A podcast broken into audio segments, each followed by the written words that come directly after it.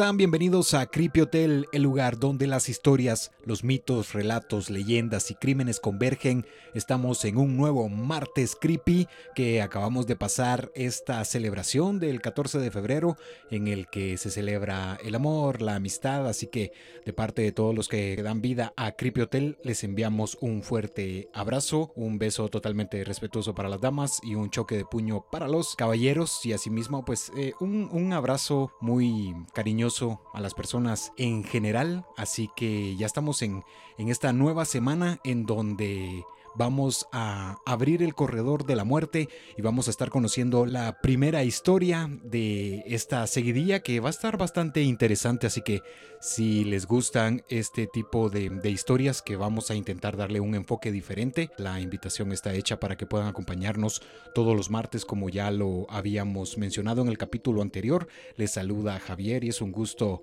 pues estar aquí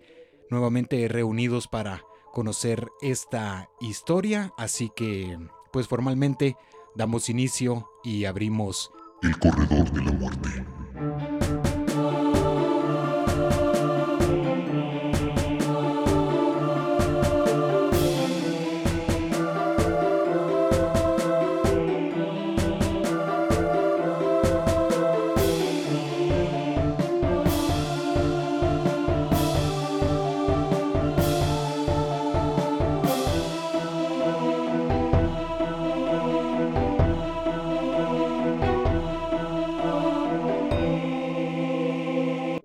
Ryosaki hizo una composición bastante interesante en donde intentamos plasmar qué es lo que vamos a, a, estar narrando y vamos a estar conociendo. En esta ocasión diferente, no vamos a adentrarnos en el callejón de los misterios, sino que más bien pareciera que va a ser el callejón de los puñetazos, de los derechazos y de las patadas voladoras, porque vamos a, a intentar, como ya les mencionaba, darle un enfoque distinto a la historia en la que vamos a, a tratar de, de, analizar por qué es que se dieron este tipo de, de sucesos que poco a poco fueron cambiando y se fueron desarrollando a lo largo de lo que vamos a, ir tratando. Entonces, prendemos los motores, tomamos el vuelo porque nos habíamos quedado en el país de Uruguay y viajamos hasta Michigan, Estados Unidos. El expediente de nuestro huésped plasma el caso de la que sería denominada como la primera asesina serial de Estados Unidos, quien luego de diversos sucesos pasaría de presentarse como una mujer que actuó en defensa propia a señalar y a aceptar que efectivamente les había quitado la vida de forma y manera premeditada a varios hombres, cambiando de víctima a victimaria, protagonista de un juicio polémico quien inferiría lo siguiente. Estoy harta de escuchar esa cosa de esta loca. He sido evaluada muchas veces y soy competente, cuerda y estoy tratando de decir la verdad. Soy una amenaza que mataría de nuevo. Para mí, este mundo no es más que maldad y todos estamos llenos de maldad. Y mi maldad salió al exterior por las circunstancias de lo que estaba haciendo. Hoy conoceremos la historia de la doncella de la muerte, Aileen Wuornos. Bien, pues esa es la historia de el huésped de este martes creepy, quien va a ser hospedado en la habitación número 12 y como solemos realizar, eh, darle un contexto o un marco para que se pueda eh, entender o comprender qué era lo que se vivía socialmente por los años en los que nos internamos en cada historia, pero en esta ocasión vamos a tratar la manera de, de enfocarnos en un punto distinto, va a ser la única historia a la que vamos a, a realizar esto porque vamos a continuar internándonos en la mente de los asesinos seriales eh, más mediáticos que, que, la historia nos ha arrojado o que ha quedado inmortalizado. Entonces damos inicio con la historia de la doncella de la muerte. Ante el planteamiento de aquello que se conoce en sí mismo como asesino serial, entendemos que se refiere o se designa al individuo que asesina a tres o más personas en un lapso no menor a 30 días con ciertos periodos de enfriamiento entre cada crimen. Sin embargo, ante el resultado atroz en el que una vida concluye de forma violenta a manos de un tercero, debemos enfocarnos inicialmente en lo que impulsa al asesino a realizar dichos actos, empezando por una pregunta común que atañe al ser humano en general y la cual ha existido a lo largo de la historia una interrogante a la que grandes pensadores, filósofos, profesionales y un amplio grupo de semejantes han intentado responder definitivamente. ¿El ser humano es bueno o malo? Así que aquí iniciamos en esta pregunta que supongo y estoy casi casi seguro que todos nos hemos realizado en algún momento por las situaciones en las que en las que hemos estado o a las que hemos estado expuestos, pues nos hemos preguntado si realmente el ser humano es bueno o es malo porque eh, conocemos muchas historias en las que generalmente podemos llegar a, a hacernos esa pequeña interrogante en donde uno de los pensamientos y las afirmaciones que existen o que intentan dar una resolución lógica y fehaciente ante dicho cuestionamiento fue redactado por el filósofo Jean-Jacques Rousseau, quien afirmaba que, estas son las palabras o el pensamiento de Rousseau, el hombre es bueno por naturaleza, pero por culpa de las instituciones sociales se hace malo. Por tanto, es bueno, sin embargo, la sociedad lo corrompe. Asimismo, su antítesis, redactada por Nicolás Maquiavelo en la obra El Príncipe, donde dicta lo siguiente. El hombre es malo por naturaleza a menos que le precisen ser bueno. Aquí encontramos dos pensamientos que se conocen o que popularmente se, se, tiene ese choque de ideas en quién tiene la razón o a cuál atender, que es un debate filosófico netamente que ha generado y que ha eh, arrojado dos bandos. Están los que atienden al planteamiento de Rousseau y están los que atienden a la postura de Maquiavelo, donde vamos a ir sumando también algunos nombres, tal como el pensamiento de Thomas Hobbes, que también es este eh, filósofo, en el que asegura que el hombre no es pacífico en el estado de naturaleza, sino que es un para el hombre, quien defendía el poder absoluto como medida de existencia, donde aquí sumamos también otro nombre del filósofo John Locke, quien consideraba el estado de naturaleza, abordando dicho punto en la obra que la podemos encontrar en los tratados sobre el gobierno civil, donde para Locke dicho estado o en dicho estado todos los hombres son libres para que cada uno ordene sus acciones y disponga posesiones y personas como juzgue oportuno, todo esto dentro de los límites de la ley de la naturaleza, que también se entiende o se comprende que el estado de naturaleza tiene una ley eh, netamente natural que lo gobierna y esa ley es conocida como la razón. Además, Locke creía que la razón enseña que ninguno debe dañar a otro en lo que se refiere a la vida, salud, libertad o posesiones, y que las transgresiones de esto pueden ser castigados, que este punto de vista o este pensamiento encaja bastante o encaja eh, muy bien en bona en el estado de naturaleza que es principalmente deducido por la creencia cristiana. Entonces aquí vamos desmenuzando poco a poco este planteamiento para poder comprender si realmente el ser humano es bueno o malo. Debemos aclarar que no, no vamos a llegar a, a, un punto específico porque digo, este tipo de pensamientos llevan muchísimos años de, de la historia, pero estamos intentando comprender qué es lo que, lo que viene y qué es lo que vamos a, estar conociendo en la historia para decir, bueno, nuestro huésped en sí era bueno o era malo, entonces por eso es de que le estamos dando esta connotación. Dichos planteamientos atienden o surgen del estado de naturaleza humana, en el que a su vez la filósofa Isabel de Bohemia señalaba que parece que toda determinación de movimiento proviene de un impulso acorde con la manera en que es empujado por aquello que la mueve, y si no, depende de la calidad y figura de la superficie del segundo. Sigmund Freud señalaba que el ser humano está dirigido por dos instintos básicos, eros y tánatos, que también se pueden entender como amor y muerte u odio. Entonces aquí están dos escenarios totalmente eh, contrarios, amor y odio. También se puede entender que vida y muerte, así es como, se colocan estas dos fuerzas, generando una guerra interna y por tanto ignota, en el que tanto un Estado como otro buscan someter y dominar a su máxima oposición. A esto pues también podemos sumarle el razonamiento del psicoanalista Erich Fromm, quien plantea que a ciencia cierta no existe una condición humana natural, por lo que no se puede afirmar un estado totalitario, es decir, que el ser no es bueno o malo absoluto, sino que se haya un conflicto humano netamente existencial, en el que por su parte se es un ser evolutivo con instintos, pero que a diferencia de ellos los que posee el ser no son suficientes para su total supervivencia, que en cierto modo pues analizamos que somos los animales más vulnerables de la naturaleza y quizá por ello solemos organizarnos en comunidades, las cuales nos brindan protección y seguridad. Entonces aquí vamos, vamos comprendiendo diferentes posturas para tratar de llegar a, a una resolución o a una conclusión en sí. Otro de los grandes pensadores y filósofos, Aristócles, quien es más conocido como Platón, plantearía, y esto vamos a hablarlo a grandes rasgos, que en la obra filosófica literaria El banquete, o también conocido o traducido como El simposio, este enunciado que era producto del ser, constituiría una regresión, dado que se refiere a los momentos o que habla en sí de los momentos en que los impulsos toman el control, plasmando por medio de la materialización múltiple, que este es un término que solemos emplear aquí en, en Hotel, ese es un, un, uno que acuñamos en el que se puede materializar de diferentes formas. El nombre es fácil de, de comprender a qué es lo que hace alusión donde las pasiones mandan en dicha búsqueda, donde la unidad se torna primordial. Es una búsqueda que en vez de humanizarnos nos devuelve al estado animal, algo que Immanuel Kant defendía a través de la postura del estado natural por medio de la razón práctica, la cual obliga al ser a renunciar al estado de guerra y buscar la paz, sin tomar en sí en cuenta o profundizar de más en los postulados religiosos específicamente, o, mejor dicho, los cristianos, porque los cuales intentan así mismo dar una respuesta a dicha interrogante, ya que el mal o la maldad proviene de lo opuesto a la bondad y viceversa. Esto es dicho por Santo Tomás de Aquino,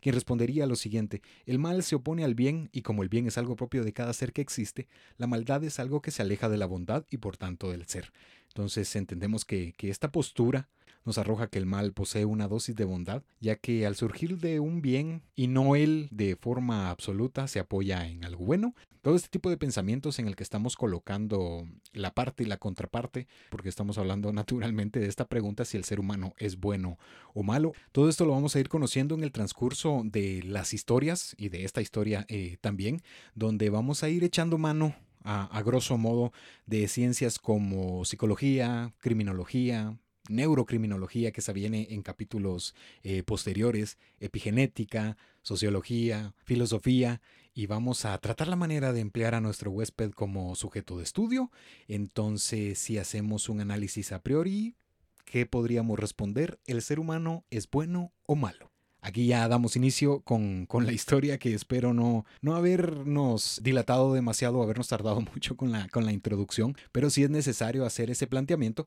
para poder llegar a una conclusión cuando eh, lleguemos al final de la historia. Eileen Carol Pittman nació el miércoles 29 de febrero de 1956 en la ciudad de Rochester del estado de Michigan.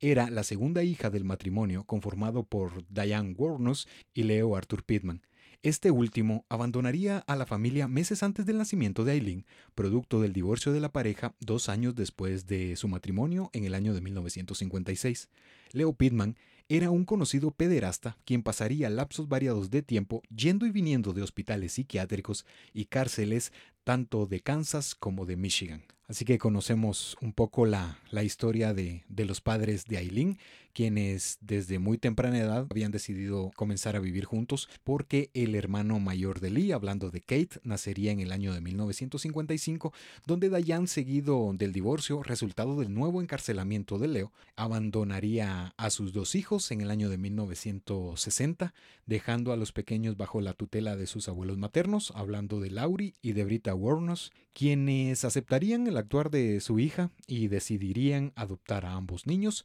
trasladándose a la ciudad de Troy, siempre en el estado de Michigan, y aquí nos podríamos detener en el primer análisis, dado que, escuchando que el padre de Aileen era un pederasta consumado, podemos preguntarnos si realmente pudo heredar alguna alteración genética. Por tanto, pues vamos a intentar recurrir a la epigenética para tratar de, de contestar esto, en donde encontramos que realmente el ADN no cambia, pero dicha ciencia se enfoca en los procesos que alteran las funciones del código genético, en el que diversos estudios han arrojado que existe un impacto directo en la forma en la que se pliega el ADN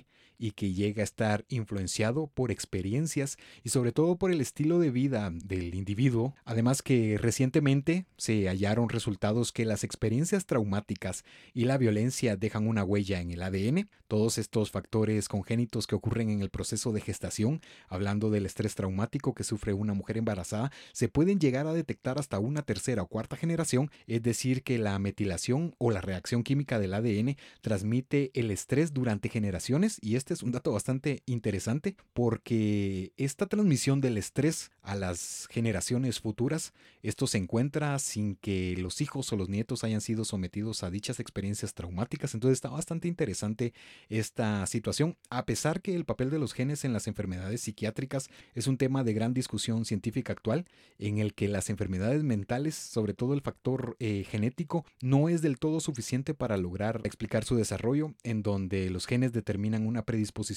pero en sí para que la enfermedad se desarrolle, estos deben interactuar con algún factor o estresor ambiental, algo que viene a continuación. Tanto Aileen como Kate se desarrollaron en un ambiente caótico y violento, en donde las dos figuras principales de información eran sus abuelos, quienes solían actuar de formas y maneras negativas con ambos, donde Lee sería abusada sexual, física y psicológicamente en constantes ocasiones a manos de su abuelo, y al mismo tiempo, mientras era eh, azotada con el cinturón por parte de Laurie, observaba a su abuela Brita cómo se sumergía en su adicción al alcohol, un punto relevante es que nosotros le estamos dando los títulos que realmente son en la historia, pero tanto para Kate como para Eileen se trataban de sus padres. Este, este punto llega a tener relevancia un poco más adelante, dado que Aileen, víctima de todo esto, llegaría al punto de comenzar a, odiar y a detestar a su agresor, naturalmente por sus actos, algo que podría darle algún sentido a la reacción negativa que experimentaría y que experimentaba en ese momento al estar en compañía de, de otros hombres. Y aquí vamos a, a echar mano de la psicología para tratar de comprender los resultados de las vivencias de Aileen porque estaba expuesta a, a violaciones constantes, a maltratos, a palabras soeces o, o, insultos. Entonces entendemos que la exposición prematura y sobre todo prolongada a la violencia desencadena efectos duraderos y adversos para los seres en desarrollo, dado que afecta a la subsiguiente cadena natural del crecimiento. Producto de la violencia, los niños que son expuestos a estos escenarios desde edades tempranas presentan niveles más altos de angustia psicológica y por ende emocional que los demás niños que son criados en un ambiente podríamos darle el título de, de normal o de común algo que puede llegar a ser entendido como, como un comportamiento normal, aquí hablando de, de Aileen, porque ella podía entender que lo que estaba sucediendo era una cuestión natural, era, era un encuentro entre padre e hija, no sé, aquí estamos generando hipótesis, no estamos asegurando nada, todo interactuar con la sociedad queda evidenciado que es totalmente lo contrario, donde en base a la experiencia se va almacenando este tipo de, información. Y quizá por esto de dos niños que fueron criados en las mismas circunstancias, uno sería tildado de antisocial años más adelante y otro no, porque aquí también podemos eh, pensar o plantearnos esta situación que la hemos visto en el que existen una pareja de hermanos, incluso de gemelos, que existen varios estudios y varios experimentos, por ponerlo de alguna forma, en la que uno tiene mayor predisposición disposición a que el otro. Aquí vamos desenredando la historia un poco. En el año de 1968, Aileen y Kate descubrieron que Laurie y Brita no eran sus padres biológicos, algo que arrojaría más preguntas que respuestas, revelando su procedencia y el abandono por parte de ambos progenitores. Por una parte encontrábamos una madre ausente y por la otra a un padre procesado por la violación a una niña de 7 años, siendo condenado a purgar el resto de su vida en prisión, al mismo tiempo que Aileen continuaba con una de las actividades que le darían la reputación que la acompañaría el resto de su vida la hiperactividad sexual y el descubrimiento de la misma, que hablando sensitiva y materialmente fue a manos de su abuelo, en ese entonces de su padre, pasaría a ser un ejercicio que realmente se desconoce si Lee lo realizaba por una atracción o si lo realizaba porque no sabía cómo encajar o cómo acercarse a diferentes grupos de, personas de su misma edad. Aquí realmente no se tiene claro el por qué, dado que por medio de, de este tipo de actos ella podía adquirir diversos objetos, medios y sustancias tales como alcohol, dinero y cigarrillos, por lo que esto último, esta actividad le dio la etiqueta de la cerda de los cigarrillos. Así era como conocían a Aileen y como la tildaban despectivamente, resultado de lo que solía realizar, porque era conocido tanto por el vecindario como por los jóvenes o por los muchachos adolescentes de la escuela, que Lee solía realizar este tipo de actos a cambio de algo, como ya lo mencionamos, y de esto podemos recurrir al sentido de pertenencia en el que se entiende por el agrado que experimenta una persona al sentirse integrante de un grupo. Esto inicia en la familia o este tipo de sensaciones de pertenencia inician en el núcleo primario, ya que este representa al primer grupo al cual toda persona pertenece, algo con lo que Aileen no podía contar, ya que Lee, que también así la vamos a estar llamando en la historia, hacía todo lo posible por pertenecer a cualquier grupo, pero que por su reputación y por sus cambios de comportamiento repentinos en el que solía ser brusco y casi llegando o rayando en el punto de lo vulgar, todo esto resultado de su poca experiencia y del entendimiento de la adaptación social, por todo esto pues era víctima de rechazo constante, pasando largos periodos de soledad mientras observaba a jóvenes de su edad desarrollarse con otros plenamente, donde Kate se convertiría, hablando de su hermano, se convertiría en su única compañía. La situación de Lee parecía empeorar dado que su padre biológico se suicidaría al interior de una cárcel de Kansas, ahorcándose el 30 de enero de 1969 a la edad de 32 años. Una vivencia que marcaría la vida de Warnes sería la siguiente. Lee tomó todos o parte de sus pocos ahorros para poder organizar una fiesta para quienes solían rechazarla, lo que al escuchar la propuesta de Eileen le aseguraron que asistirían a la reunión, en la que Lee había empleado el dinero para comprar los elementos naturales que forman parte de las fiestas, hablando de cerveza y comida, siendo pocas horas después de iniciada la misma, echada de su propia celebración por los asistentes, fue lanzada a la calle entre insultos, risas y señalamientos burlescos, acrecentando su rechazo y no pertenencia. Entonces estos jóvenes se adueñaron de la fiesta y echaron a la organizadora, quien únicamente esperaba ser parte del grupo o pertenecer, como ya lo hemos eh, mencionado. Esto evidenciaría más el problema o la depresión que estaba iniciando a crearse en la mente y en el interior de, de Aileen, que vamos conociendo algunos detalles que son bastante relevantes porque también se tiene que llegaba incluso cuando organizaban algunas fogatas al interior de un bosque que va a tomar protagonismo en instantes en donde se acercaba a los jóvenes y lo único que ellos buscaban era el contacto sexual para poder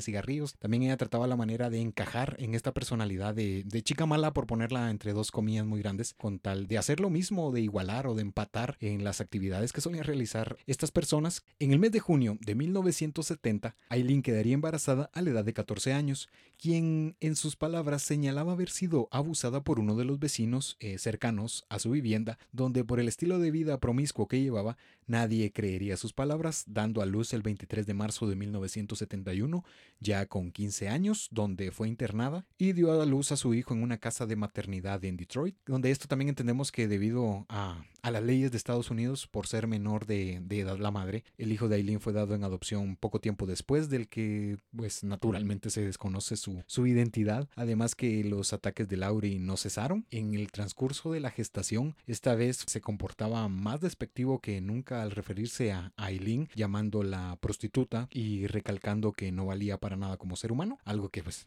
empeoraría su estado psicológico y aceleraría aún más su, depresión. En el mes de abril de 1971, Lee volvería a casa, luego de haber dado a luz en la casa en Detroit, en la que la situación parecía no cambiar, empeorando cada vez más por lo que solía escapar de la vivienda pasando varios días fuera. Posterior a eso, fue desterrada por un tiempo de su casa y repudiada por su comunidad quienes la señalaban de inmoral y de ser una joven conflictiva. Ya para el mes de julio, aún en 1971, fallecería Brita Warnos, hablando de la abuela de Aileen, en donde Laurie decidiría echar definitivamente o aprovecharía esta situación para sacar de casa tanto a Kate como a Lee, donde por esta situación Kate pudo conseguir asilo en diferentes casas de varios amigos, sin embargo Aileen al no tener dónde vivir o al no tener eh, alguna otra persona a quien recurrir, se vio obligada a construir una carpa improvisada en el interior del bosque, alternando su refugio al interior de un automóvil abandonado a orillas del mismo, en donde sufría diferentes escenarios en el que a veces no tenía que comer y sobre todo que solía emplear una estación de servicio para poder asearse o por lo menos intentarlo, donde en medio de esto se percataría, aquí es donde descubre una situación totalmente evidente y que la podía sentir en sus entrañas o en, en su carne, que las pocas cosas que conseguía no le eran suficientes para subsistir, por lo que comenzaría a prostituirse ahora con tarifas establecidas y empleando casi por completo su tiempo en esta actividad, más allá de seguir asistiendo a la escuela, aunque esto último sería únicamente por poco tiempo. Y aquí nos arroja dos situaciones en las que conocemos que existen dos tipos predominantes en la prostitución, hablando de la prostitución forzada y la prostitución voluntaria. Pues entendemos la salida, al menos inmediata, que Aileen encontró para solucionar una queja que se presentaba sin que ella tuviese o encontrase más opciones,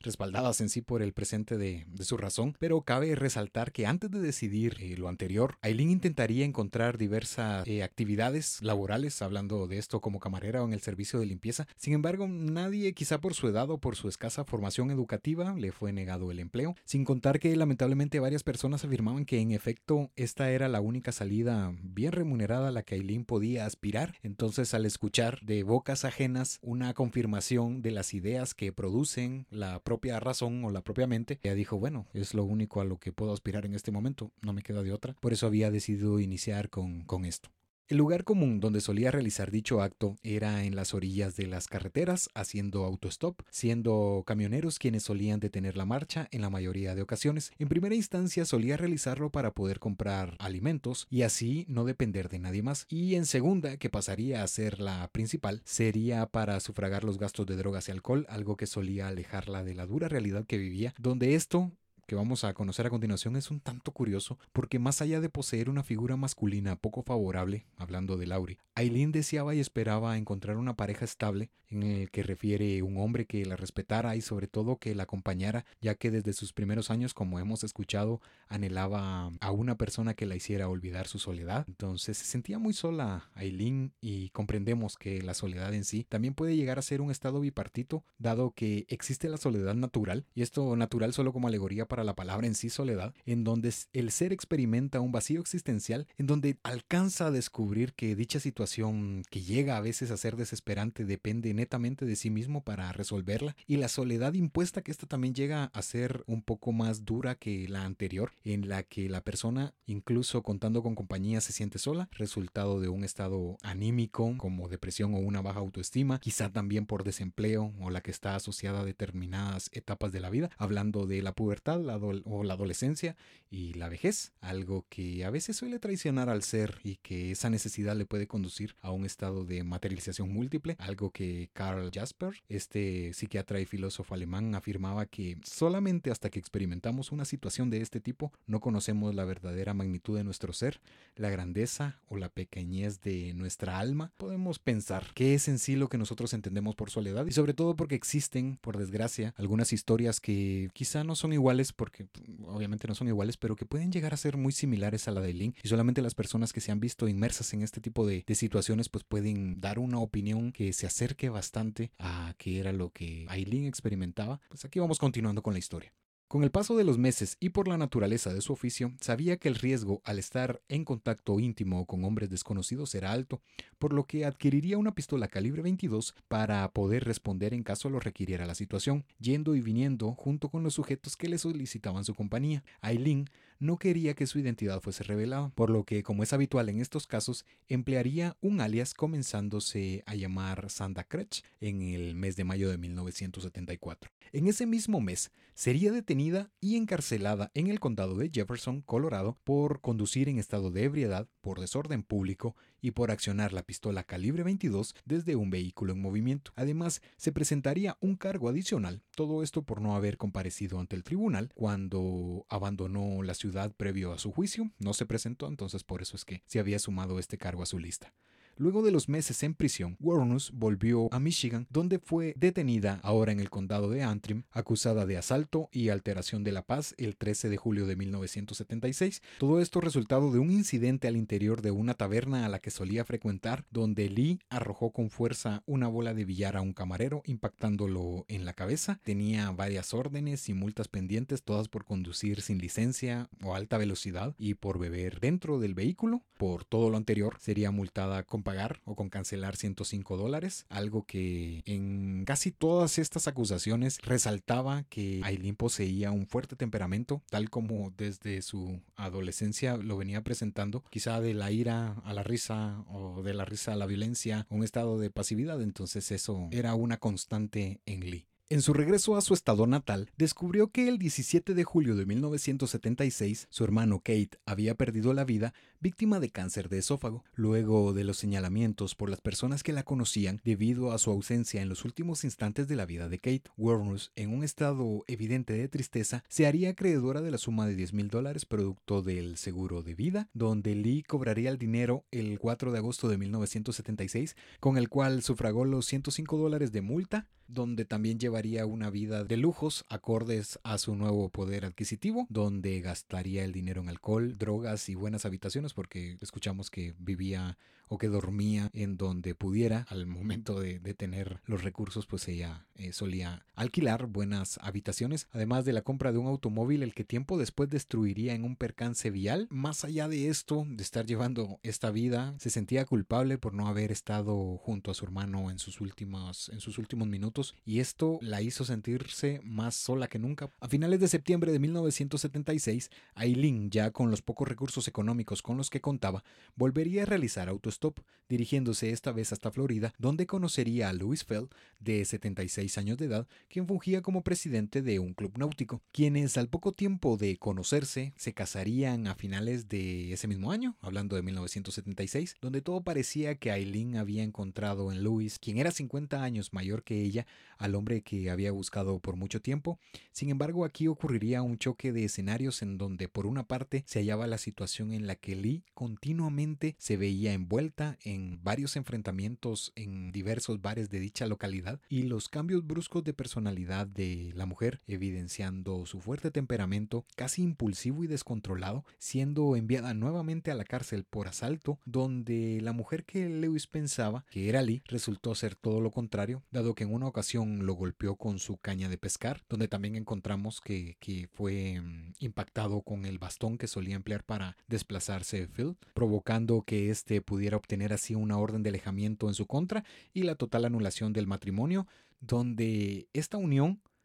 duraría solamente 45 días. Y aquí surge otra de las hipótesis que no fueron probadas en su momento, en la que señalaba que Aileen era una mujer que padecía un trastorno bipolar. Y entendemos pues que el trastorno bipolar, que antes era denominado como depresión maníaca, es una enfermedad mental que causa cambios extremos en el estado de ánimo que comprenden o que esto se entiende por altos emocionales, que también se conoce como manía o hipomanía, y bajos emocionales que se les da el título de, de depresión. Además que se desconoce la causa exacta del trastorno bipolar, pero es posible que tenga que ver con una combinación de factores genéticos y ambientales, donde la alteración de sustancias químicas en las estructuras del cerebro también forman parte. Entonces aquí encontramos o echamos mano de la epigenética, de la sociología, de la psicología y también agregamos un nuevo título hablando de la farmacología, dado que esta última estudia los efectos bioquímicos, fisiológicos y los mecanismos de acción en el cerebro. Aquí pues podemos ir entendiendo que lo que refiere al trastorno bipolar es,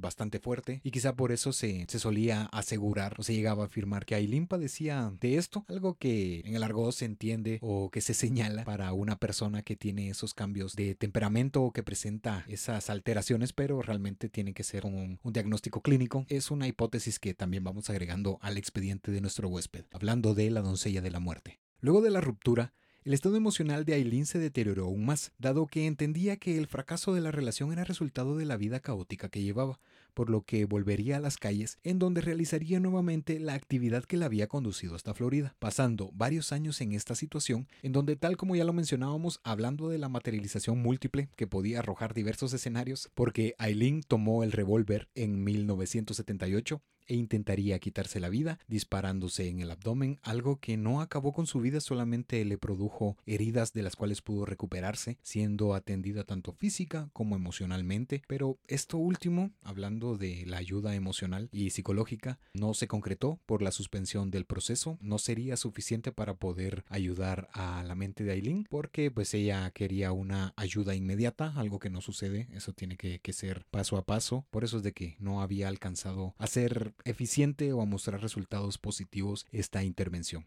El 20 de mayo de 1981, Lee, de 25 años, sería detenida en Edgewater, Florida, por robo a mano armada en un pequeño supermercado sin emplear más indumentaria que un discreto bikini. Así se presentó al asalto a este mini supermercado, donde el 4 de mayo del siguiente año sería condenada a purgar tres años de prisión y sería puesta en libertad el 30 de junio de 1983. Aileen, el 1 de mayo de 1984, se enfrentaría nuevamente ante las leyes, donde fue condenada por el intento de estafa, Esto por presentar varios cheques falsificados en un banco de Kai West, donde ese mismo año, y quizá producto de su poca tolerancia hacia los hombres, Lee tendría su primera relación homosexual, donde luego de conocer a una mujer al interior de una de las tabernas que solía frecuentar, se vería nuevamente decepcionada, dado que a pocos días después de haber iniciado a vivir juntas o a tener una relación más, más íntima o más cercana, su amante la abandonaría en medio de la noche, llevándose sus ahorros y dejándola con una deuda de poco más de 400 dólares en facturas, por lo que Lee consensuaría el pago dedicándose al negocio de la lavandería. Esto lo realizaría por poco tiempo hasta que llegara a sufragar la deuda. Luego de esto volvería a las calles a ejercer la prostitución.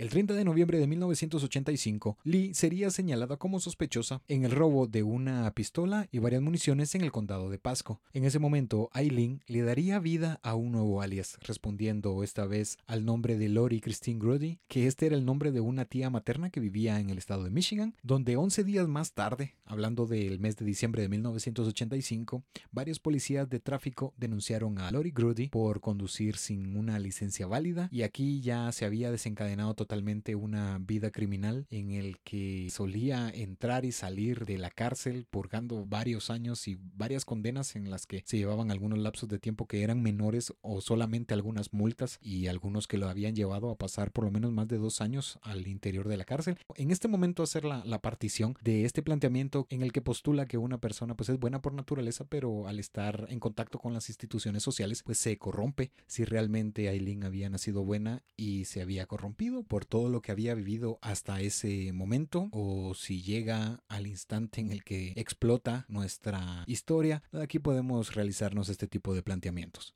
Eileen Warnus decidió emplear otro alias, ahora usando el nombre de Susan Blaubeck, quien fue multada por exceso de velocidad en el condado de Jefferson, todo esto hablando en el estado de Florida, solamente una semana más tarde de la denuncia a Lori Grudy. Pocos días después del incidente en el condado de Jefferson, Lee, quien se había declarado ahora abiertamente lesbiana, conocería en un bar gay de Daytona Beach a Tyra Moore, una mujer de 28 años de edad, donde la química fue casi instantánea, por lo que se convertirían en amantes al poco tiempo luego de haberse conocido. Moore había abandonado su trabajo como empleada doméstica de un motel y permitiría que Aileen la mantuviera con sus medianos ingresos de la prostitución, donde la pareja nómada se desplazaba de un motel a otro cuando la situación era favorable y cuando no, pues solían refugiarse al interior de antiguos graneros que salían a su paso, por lo que habían incurrido ahora a robos menores y hurtos de diversos objetos que se cruzaran en su camino, lo que las condujo en el mes de julio de 1987 a que la policía de Daytona Beach detuviese a Moore y a Susan, hablando de, de Eileen, para que las mujeres fuesen interrogadas bajo la sospecha de haber golpeado a un hombre con una botella de cerveza. El 18 de diciembre de ese mismo año, policías de tráfico denunciaron nuevamente a Aileen por conducir por la carretera interestatal con una licencia caducada. Y aquí podemos hablar un poco de la personalidad de Tyra Moore, quien poseía una personalidad timorata o tímida, incluso llegando al punto de ser introvertida, algo que era contrario a la personalidad fuerte y a este temperamento dominante de Aileen. Sumado a todo esto que comenzaban los problemas financieros de Lee y por ende de su pareja porque Lee aseguraba que ya no contaba con la belleza, entre dos comillas grandes, que solía presentar en sus años de adolescente. Entonces el negocio o los pagos por la compañía de Eileen Warners habían decaído bastante y esto las había llevado a tener esta, pues esta vida delictiva y a dormir en cualquier lugar que les brindara abrigo. El 12 de marzo de 1988, bajo un nuevo alias, Cami Marsh Green, Lee señaló a un conductor de autobús de Daytona Beach en donde se dirigía de haberla asaltado. Afirmaba que el hombre la había sacado del autobús mediante falsos argumentos para luego intentar despojarla de sus pertenencias, incidente del que Moore sería identificada como un testigo del hecho. El 23 de julio de 1988, Moore y Eileen, utilizando el alias de Susan Balovic, fueron acusadas nuevamente, pero esta vez por el propietario de uno de los departamentos de Daytona Beach por actos vandálicos y alteraciones en contra de la vivienda, acotando que las mujeres habían arrancado las alfombras del apartamento y pintado las paredes de color marrón oscuro sin el consentimiento del propietario. En noviembre de 1988, Lee empezó una campaña que esta duraría alrededor de seis días, en las que empleaba llamadas amenazantes en contra de un supermercado en uno de los condados de Cypress Hills en Florida, producto de un acalorado altercado con uno de los dependientes de mostrador. Todo esto por billetes de lotería. Ya para 1989, Gornus rara vez viajaba sin su pistola cargada, trabajando en bares de motociclistas y en paradas de camiones para completar sus medianos ingresos empleando la prostitución. Los pocos hombres que solían pedir la compañía de Aileen se comportaban de forma violenta al estar en la intimidad de las habitaciones o al interior de los autos a los que ingresaba, siendo insultada, violada en ocasiones y menospreciada por su apariencia y sobre todo por su oficio. Aileen, ante esto,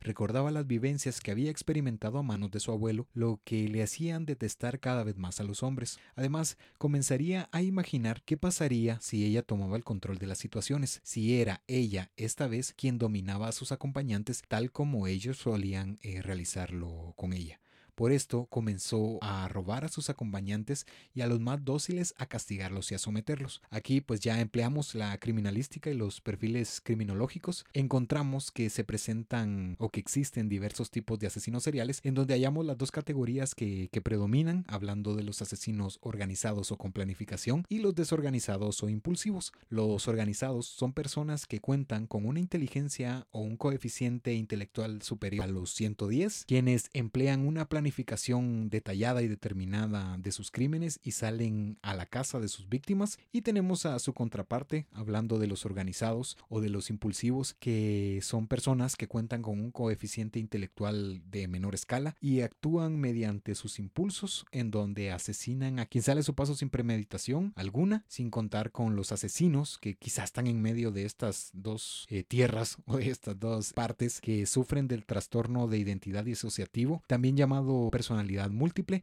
donde pueden ser ambos, pueden ser los asesinos organizados y pueden ser asesinos eh, impulsivos o desorganizados. O tomamos en cuenta las palabras de Freud, de Fromm y de Platón, donde se señala la regresión del ser a su estado más primitivo, hablando netamente de los impulsos en donde toman un papel preponderante. Recordemos del Eros y el Tánatos en el estado de la naturaleza, hablando del amor, la muerte o el odio. O, así es como inician los asesinos en serie. Todo empieza en la imaginación o en la razón ignota, como le denominamos aquí en Creepy Hotel, para luego dar paso a la materialización múltiple, algo que es donde se da ese pequeño salto, algunos que lo buscan y lo concretan y otros que sucede sin buscarlo o sin planearlo demasiado, algo que viene a continuación. A finales del mes de noviembre de 1989, Richard Mallory, un electricista de 51 años que había sido condenado por abusos sexuales previamente, recogió a Eileen Warnos en la carretera interestatal 75 de Florida, en su auto un Cadillac Coupé. Minutos después, en el interior del auto, en una zona poco transitada, Richard comenzaría a tratar y abusar de formas descabelladas, descabelladas a Eileen, atándola de ambas manos, golpeándola y luego de reducirla por la fuerza, comenzaría a abusar de ella. En medio de esto, Lee pudo librarse tras un nuevo forcejeo, donde buscó su bolso, empuñó su arma y desenfundó la pistola calibre 22, donde amenazó primero a Richard y después sería asertiva en las cuatro ocasiones en las que jaló el gatillo, asesinando a Richard Mallory de cuatro disparos en el pecho, tal como pues ya lo habíamos dicho o mencionado, que están los asesinos que van en busca de las víctimas y otros a los que se les presenta la, la ocasión, una que habían imaginado, se ven en esta situación, en este escenario donde deben accionar y se cumple esta idea que, que venían manejando, donde también Lee señalaría que le había sido sumamente difícil jalar el gatillo después del primer tiro, dado que Mallory todavía se hallaba vivo y este le solicitaba ayuda. No podía esperar en sí que Richard le quitara la vida, experimentando mucho temor y más allá de empuñar el arma con todas sus fuerzas,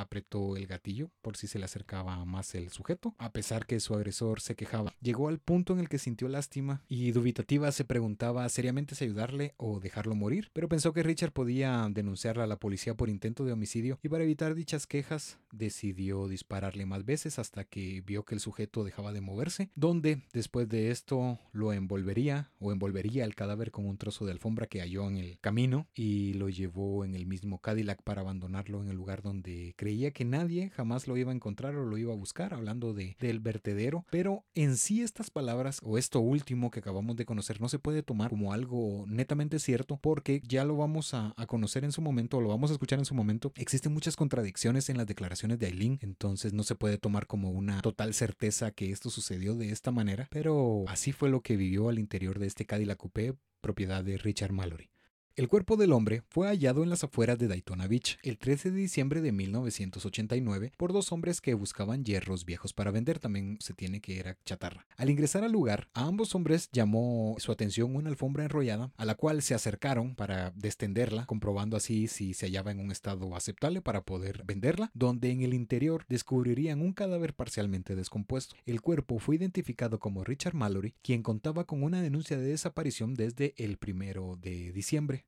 La primera hipótesis de la policía era que se trataba de un crimen de carácter sexual, dado que el cuerpo estaba desnudo del dorso y los bolsillos de sus pantalones habían sido sacados hacia el exterior, indicando robo, más una botella de ron vacía y varios preservativos eh, abiertos. El crimen fue archivado hasta que el primero de junio de 1990 sería encontrado el cuerpo de David Spears, de 43 años, un operador de maquinaria pesada, en el interior de un bosque distinto al de Daytona porque no arroja en sí o no especifica en qué sitio fue encontrado. El cuerpo se hallaba desnudo, únicamente portando una gorra de béisbol, algunos preservativos usados, donde presentaba perforaciones de arma de fuego distintas a la calibre 22 de Mallory, por lo que establecer la conexión entre un crimen y otro pues no, no fue posible en primera instancia, donde cinco días después, hablando del 6 de junio, aparecería un tercer cadáver, quien se trataba de Charles Carskadon, de 40 años, reportado como desaparecido desde el día 31 de mayo, cuando este se dirigía a visitar a su prometida en Tampa, esta vez presentando nueve impactos de bala a pocos kilómetros del sitio donde fue hallado Spears, donde ambos hombres compartían similitudes en la escena, donde ambos hombres compartían similitudes tanto en la forma de ser encontrados, hablando desnudos o parcialmente, como del arma homicida, donde un mes más tarde sería encontrado el auto Pontiac perteneciente a Peter Sims, un misionero cristiano de 65 años quien había desaparecido durante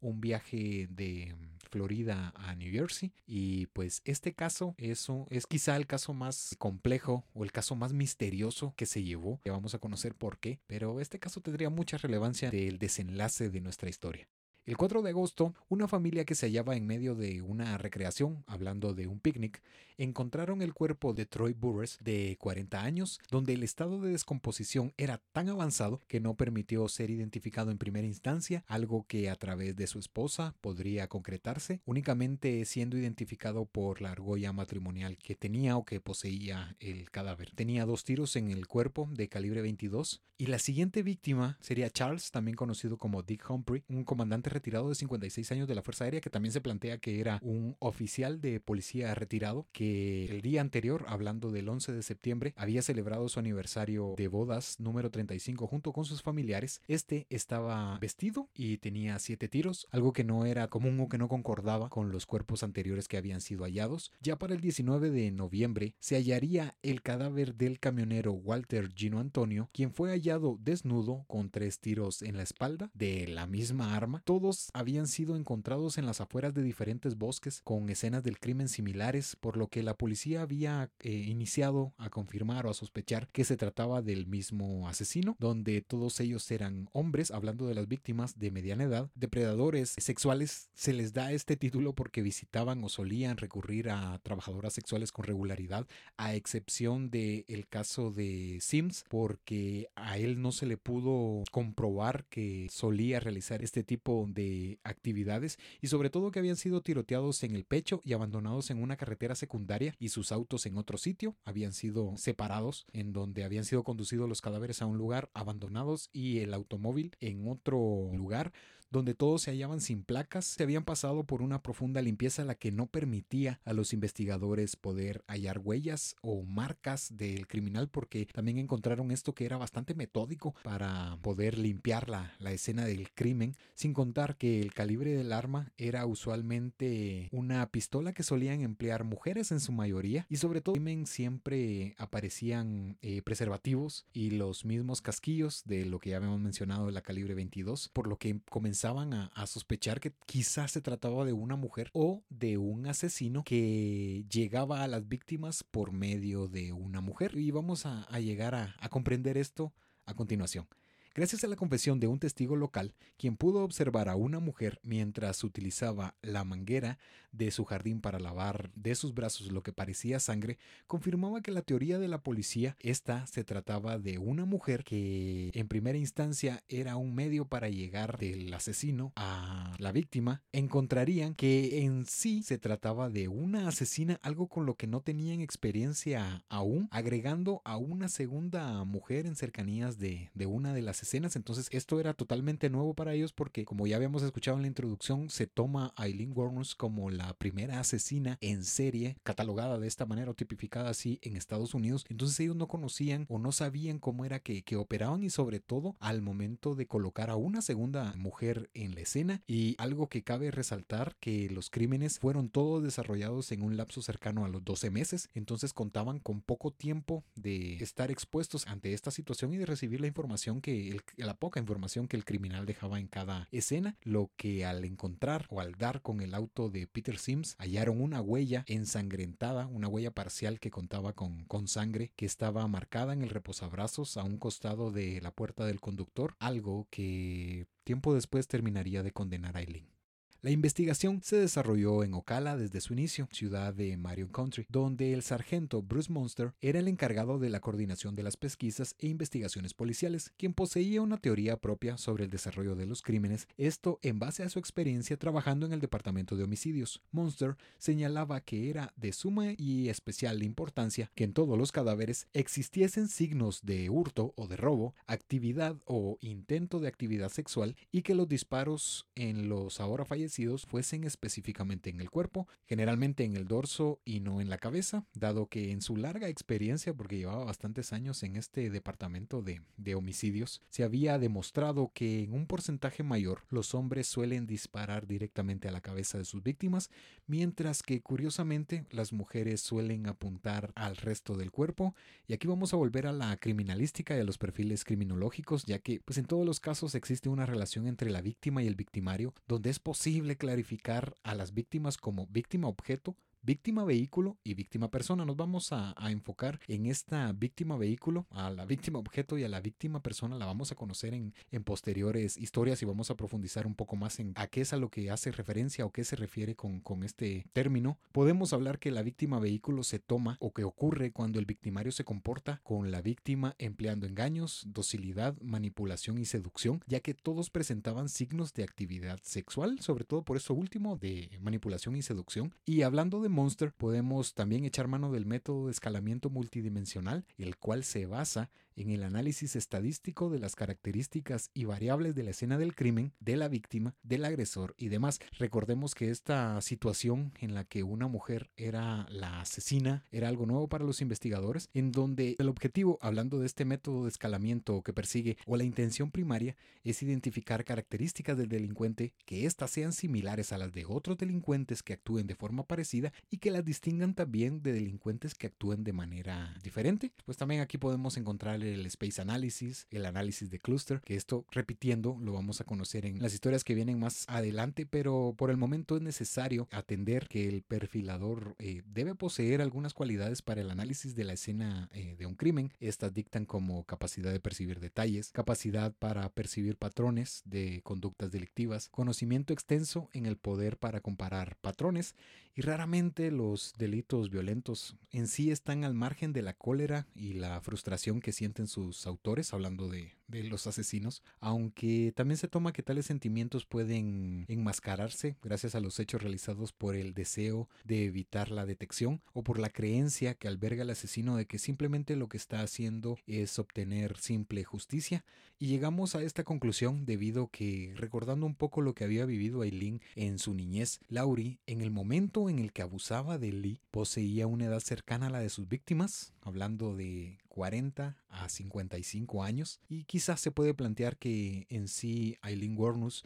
no asesinaba en sí a la víctima, sino que le quitaba la vida a quien entonces se mostraba o se presentaba como su padre. Entonces aquí vamos, vamos comprendiendo a grandes rasgos qué era lo que en sí eh, se vivía en la mente de Aileen y sobre todo cómo fue que las autoridades tuvieron que ir improvisando y se tuvieron que ir adecuando a, a las circunstancias para poder llegar en sí a tener una, una hipótesis de qué era lo que sucedía, cuál era el modo de operar de, del asesino y sobre todo por qué era que, que estaba eh, sucediendo a finales de 1990, gracias a la confesión y nueva toma de declaraciones de varios testigos, quienes afirmaban haber visto a las mujeres subiendo a diferentes autos, los retratos de Aileen y Tyra aparecerían en todos los medios de comunicación, lo que resultó fundamental para poder identificarlas. Pocos días después de figurar en las portadas y medios, ambas mujeres se vieron inmersas en un accidente automovilístico cuando se dirigían a inmediaciones de la reserva de India Seminole, rechazando la ayuda luego del percance de los transeúntes que se aproximaban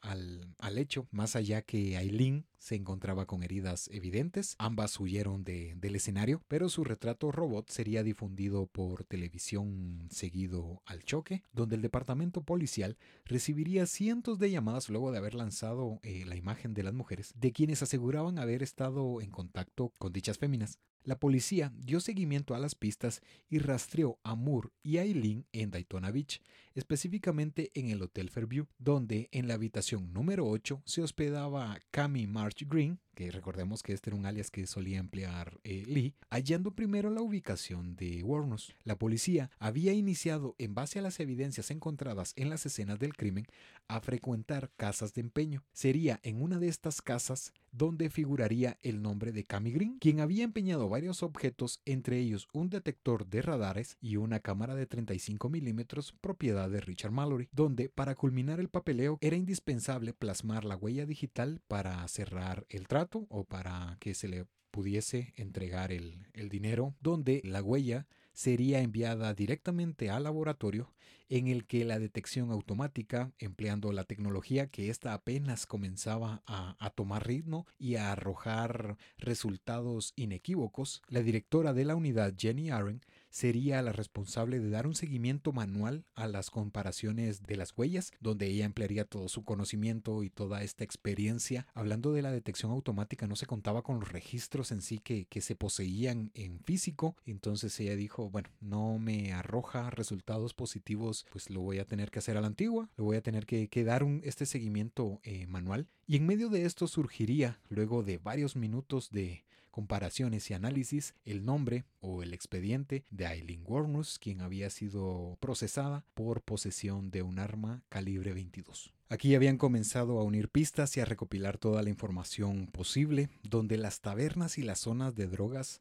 pasarían a ser el escenario principal, por lo que comenzaron a emplear agentes encubierto para que recorrieran las carreteras y la zona de Volusia Country, porque se sabía que solían desenvolverse o cazar a sus víctimas a orillas de las carreteras. Mike Joyner era uno de los agentes encubierto, el cual había sido designado para recorrer las tabernas y bares, mientras otros agentes esperaban a las afueras de los mismos. Sería en el Last Resort un bar de moteros, o también conocido de bikers, que era bastante popular, donde encontraría que ambas mujeres solían frecuentar el sitio. Allí descubriría lo que parecía un rompimiento entre Lee y Tyria, donde Warnos deambulaba por las calles tal como solía realizarlo de adolescente, mostrando una evidente depresión porque ya no se le solía ver juntas y ya vamos a comprender por qué. Al paso de dos días, Mike divisó a una mujer en la barra del bar que bebía y proponía a algunos hombres de su compañía. Los hombres sabían que era la única oportunidad que poseían y que debían ser cautelosos ya que no sabían con certeza cómo actuaría Lee al acercarse a ella o al abordarla, pero era necesario descubrir sobre todo si estaba armada,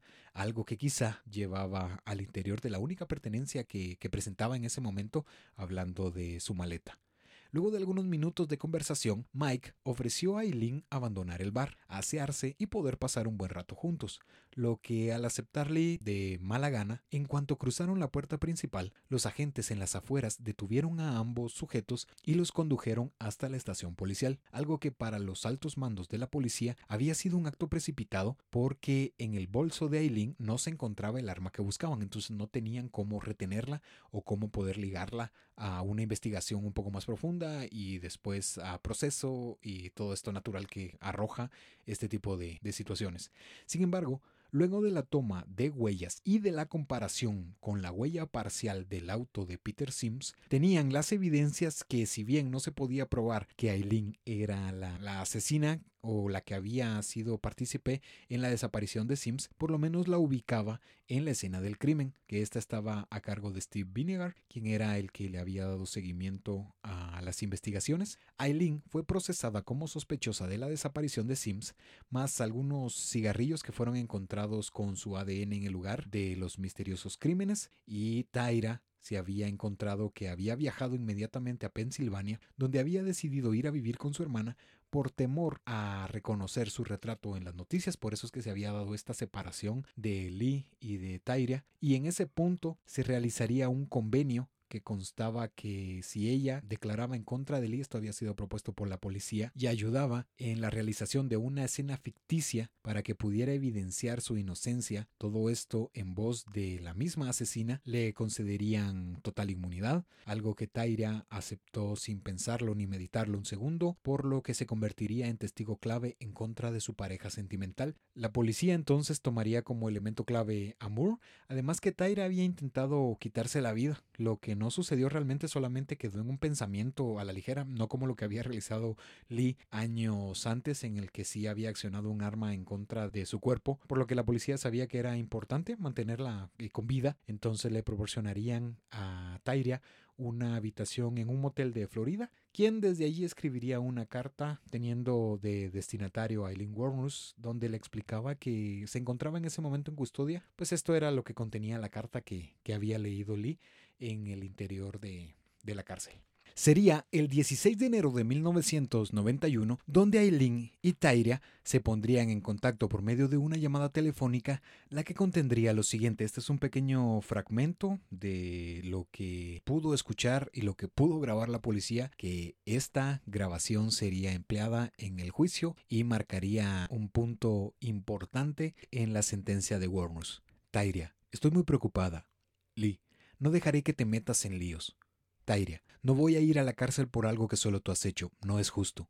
Lee, escucha, moriría por ti, moriría por ti sin dudarlo. Tú haz lo que tengas que hacer. No dejaré que vayas a la cárcel, si he de confesar, lo haré. Ese es un pequeño fragmento de lo que contenía esta llamada, donde Aileen desconocía que había sido algo tramado por la policía, donde Warnos desconocía que Moore había sido utilizada o empleada como chivo expiatorio. Siendo designado como abogado del caso Michael O'Neill, quien a pesar de aconsejar a Lee en primera instancia de apelar a su derecho de silencio, y aquí surge otro planteamiento, a partir de ese momento, Aileen comenzaría a dar detalles de los asesinatos donde resaltaba que había actuado sola, más allá de las declaraciones de varios testigos que afirmaban haber visto a ambas mujeres en dichos sitios, indicando además el lugar donde reunía algunas de las cosas que había hurtado a las víctimas, un almacén a nombre de Cami Green, más la ubicación específica del arma homicida, la que estaba ubicada en el interior de uno de los lagos que colindaban con el bar Last Resort, donde el equipo de buceo se internaría en las aguas y hallaría una bolsa que contenía un juego de esposas, una navaja de bolsillo y el arma calibre 22, hablábamos o nos referíamos a que arrojaba otro planteamiento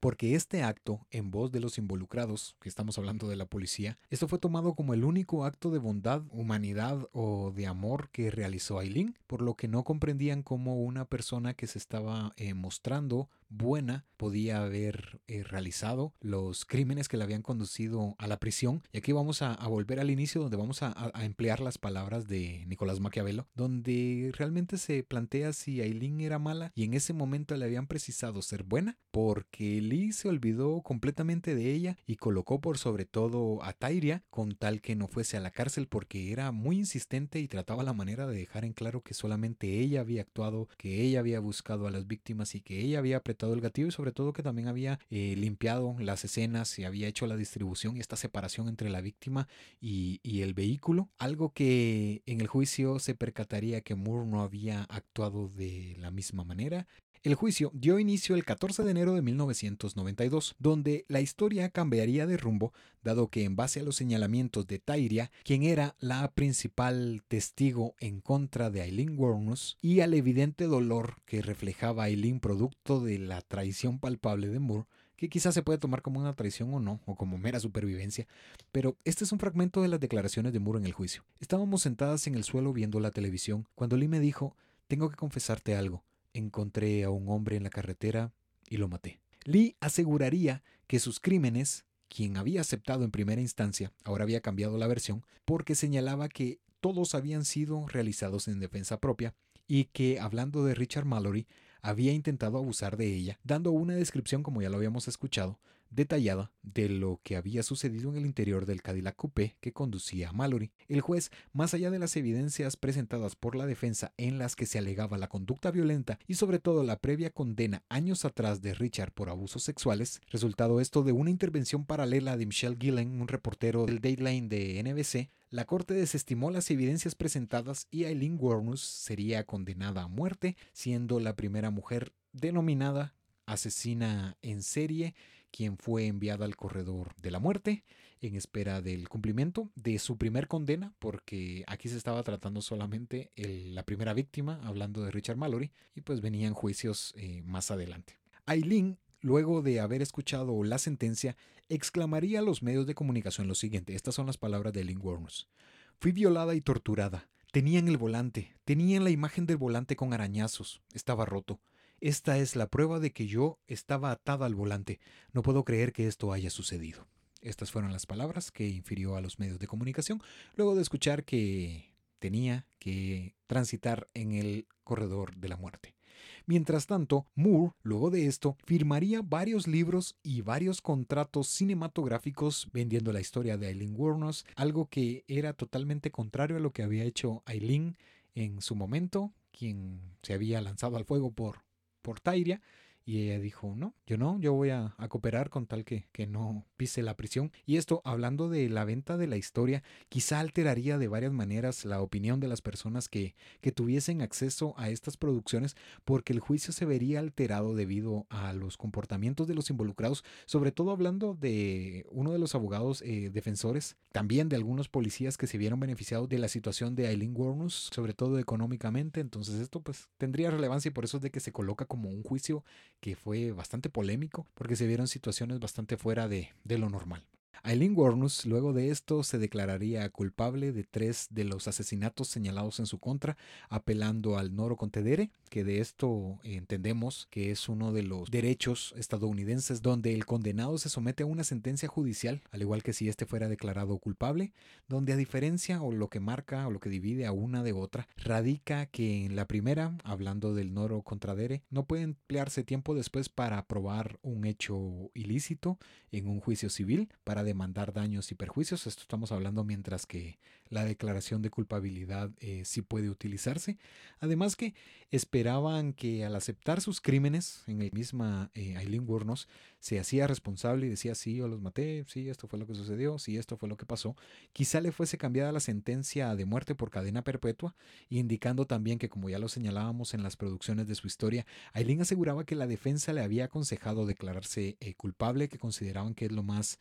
viable. A mitad del juicio, Aileen fue respaldada o adoptada por Arlene Pral, quien aseguraba que después de haber tenido un sueño revelador en el que Cristo le había indicado que cuidara a Warnus, Pral aseguraba que Cristo le había pedido que escribiera a Aileen y así lo había hecho, pero este acercamiento a Aileen lo había encontrado como un acto muy muy lindo, un acto muy aceptable en el que se sentía acompañada, pero lamentablemente Aileen desconocía que volvería a ser traicionada y engañada porque Pral estaba eh, pidiendo dinero por las entrevistas, incluso se tiene que una de las más famosas se dio con Nick Bromfield, quien él fue el que realizó el documental de Eileen Warnus, quien pagaría la suma de 10 mil dólares y parte del dinero fue entregado o fue dirigido para los bolsillos del el abogado Steve Glasser, quien había sido contratado por Prahl. Entonces aquí estamos viendo que estaban lucrando de la situación de Lee, quien también señalaba que solía asistir a las, a las audiencias y entrevistas con Eileen. Aquí estamos hablando de, de Steven Glazer con algunas alteraciones producto del consumo de sustancias ilícitas, sobre todo cuando aconsejaba lo que debía realizar Warnus o qué era lo mejor para, para el caso. En medio de todo esto, de estos tres asesinatos que había aceptado, sería condenada a muerte por cuarta vez. En el mes de junio de 1992 se declaró nuevamente culpable, ahora de la muerte de Charles Carskadon, recibiendo su quinta pena de muerte. Y finalmente, en el mes de febrero de 1993 se declararía culpable de la muerte de Walter Guino Antonio y esta pues fue condenada de nuevo a muerte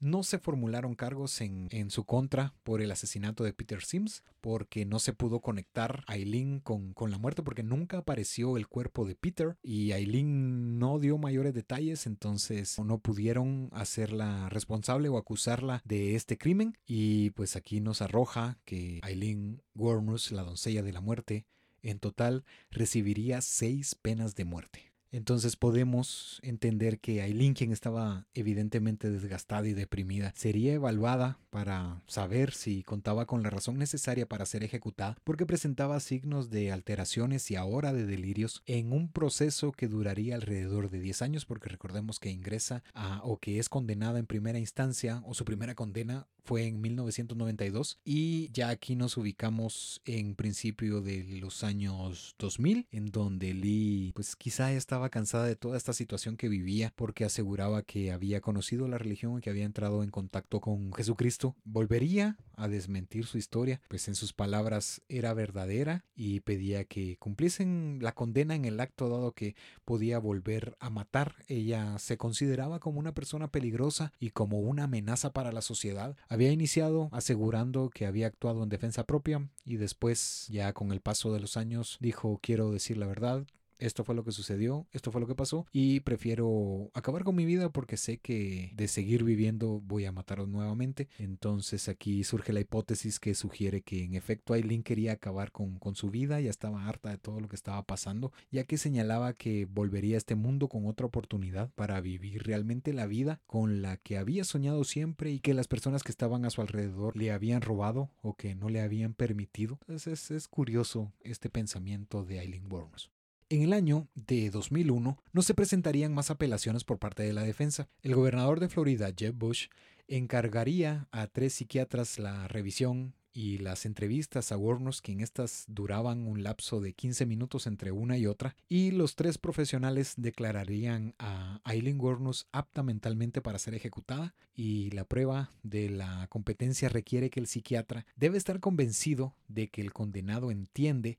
tanto que hablando de él o de ella va a morir, como también los crímenes por los que se le acusa y sobre todo por los que será ejecutado. Se acusó en medio de esto, también en voz de, de Aileen y de la defensa, que la supervisora del penal solía abusar constantemente de ella. Además la acusó de alterar sus alimentos, escupir sobre la misma, hablando de la comida, servirle patatas cocidas en, en suciedad y de llevarle los alimentos impregnados en orina. También se señaló que solían escuchar conversaciones, hablando de Warnos, sobre que trataban de presionarla para que ésta terminara quitándose la vida antes de la ejecución y se pudieran ahorrar el proceso de llevarla y de conducirla hasta la cámara, pues también deseaban violarla en repetidas ocasiones antes de la ejecución y después de, que Aileen perdiera la vida haciendo todo tipo de, de, calamidades con el cuerpo muerto de Aileen. Y por esto Warnos amenazaba con boicotear las duchas y las bandejas de comida cuando determinados oficiales estaban a la guardia, empezó a, comportarse de una manera rebelde, tal vez tratando de, llamar la atención o que le hicieran caso que atendieran estas peticiones o estas acusaciones, mientras afirmaba lo siguiente. Mientras tanto mi estómago ruge, estoy tomando duchas a través del lavabo de mi celda, pues no tenía comida, no tenía acceso a algunos derechos que deben existir en, en las prisiones o en las penitenciarías. El 9 de octubre del año 2002, Aileen Wornos ingeriría su última comida, en la que, a diferencia de la mayoría de los asesinos en serie, es incierta. Ciertas fuentes señalan que rechazó la tradicional última comida, que podría haber sido cualquier cosa que estuviera en el rango o menor a los 20 dólares, y en su lugar se le dio solamente una taza de café. Sin embargo, podemos encontrar en el documental de Bromfield, dijo que recibió una última comida, que esta hablaba de pollo frito y de papas eh, también fritas, pero esa fue la, la última comida que recibiría Warner. A las 9.45 de la mañana de ese mismo día, la doncella de la muerte abandonaría su celda en un camino sin regreso, caminando por el corredor de la muerte directo a su final, en donde la esperaba la inyección letal y que ésta pondría el punto final a su historia. Sus últimas palabras fueron las siguientes, estas son las palabras de Warnes. Yo solo quiero decir que estoy navegando con el rock y regresaré como en el día de la independencia con Jesús, el 6 de junio, justo como sucede en la película, con grandes naves nodrizas y todo eso así regresaré. Estas fueron las últimas palabras de Eileen Carol Wuornos. Previo a cumplirse la condena de muerte, su vida acabó por medio de la inyección letal. Después de su ejecución, el cuerpo de Wuornos fue incinerado y sus cenizas fueron enterradas en su ciudad natal, hablando de Rochester, en Michigan. Y así acabó la historia de la doncella de la muerte, Eileen Wuornos. Así que pues aquí podríamos analizar el caso y quizá poder responder poco a poco si realmente Aileen era buena o era mala por lo que ya habíamos argumentado al inicio o si por todo lo que había vivido desembocó o se llevaron a cabo estos seis crímenes y seis condenas de muerte y una más a la que realmente nunca se supo qué había sucedido, recordando a Peter Sims. Aquí Hollywood también se sumaría a la historia porque encontramos que en el año 2003 se estrenaría Monster, una producción que arrojaría opiniones divididas, ya que algunos aseguraban que esa no era la verdadera Eileen Warnus y otros que en efecto esa es la historia que más se acercaba a la realidad, porque también se tomaba que producto de esta producción cinematográfica se llegaba a minimizar un poco los actos de Aileen o que se les daba otro enfoque, pero pues eso ya queda a juicio de los observadores. También existen eh, varios libros en los que se abordan estos temas. Pues de esta manera es como vamos a, a estar tratando y nos vamos a estar internando en las historias que estaremos conociendo en el corredor de la muerte. Gracias por llegar hasta acá. Esperamos que esta historia pues les haya gustado y sobre todo los haya hecho pues pensar, reflexionar, filosofar un poco, porque aquí podemos ir encontrando escenarios en los que se forjan los seres humanos y que esto no es una noticia nueva y no es algo que, que acaba de surgir, pero sí se tiene en cuenta que muchos de los de las personas que son tildadas como antisociales, tales como, como estos personajes que atentan en contra de, la sociedad y de sus semejantes han sido expuestos a situaciones muy, muy complicadas, muy duras. También está su contraparte, que han llevado una vida, pues, entre los parámetros normales y común y resultan ser eh, personas bastante afectadas y que actúan de mala manera. Entonces aquí vamos, vamos conociendo y nos vamos internando un poco en la mente humana,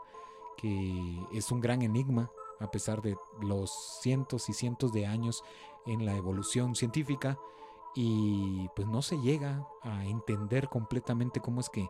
que funciona y cuáles son los mecanismos que hacen al ser humano, qué es lo que nos hace ser nosotros. Y si vamos a continuar en este corredor de la muerte, la historia llegó hasta el final, tapamos el caldero, archivamos el expediente de la doncella de la muerte, Aileen Warnus, y los invitamos para el próximo martes creepy porque también vamos a estar conociendo una historia que es, ha sido todo un reto, este es un pequeño adelanto, pero ha sido todo un reto para los investigadores y redactores de Creepy Hotel porque está complicada. Pero pues así se va haciendo esto. Les enviamos un, fuerte abrazo. Esperamos que, se encuentren bien. Y esto lo voy a decir por dos porque en el capítulo anterior eh, pues se pasó por alto. Pero recuerden que ustedes pueden subsistir sin esto. Esto sin ustedes no. Y pues será hasta la próxima. Saludos y esperamos que, que se encuentren bien y nos encontramos aquí en, en la recepción de Creepy Hotel el siguiente martes. Chao. El corredor de la muerte.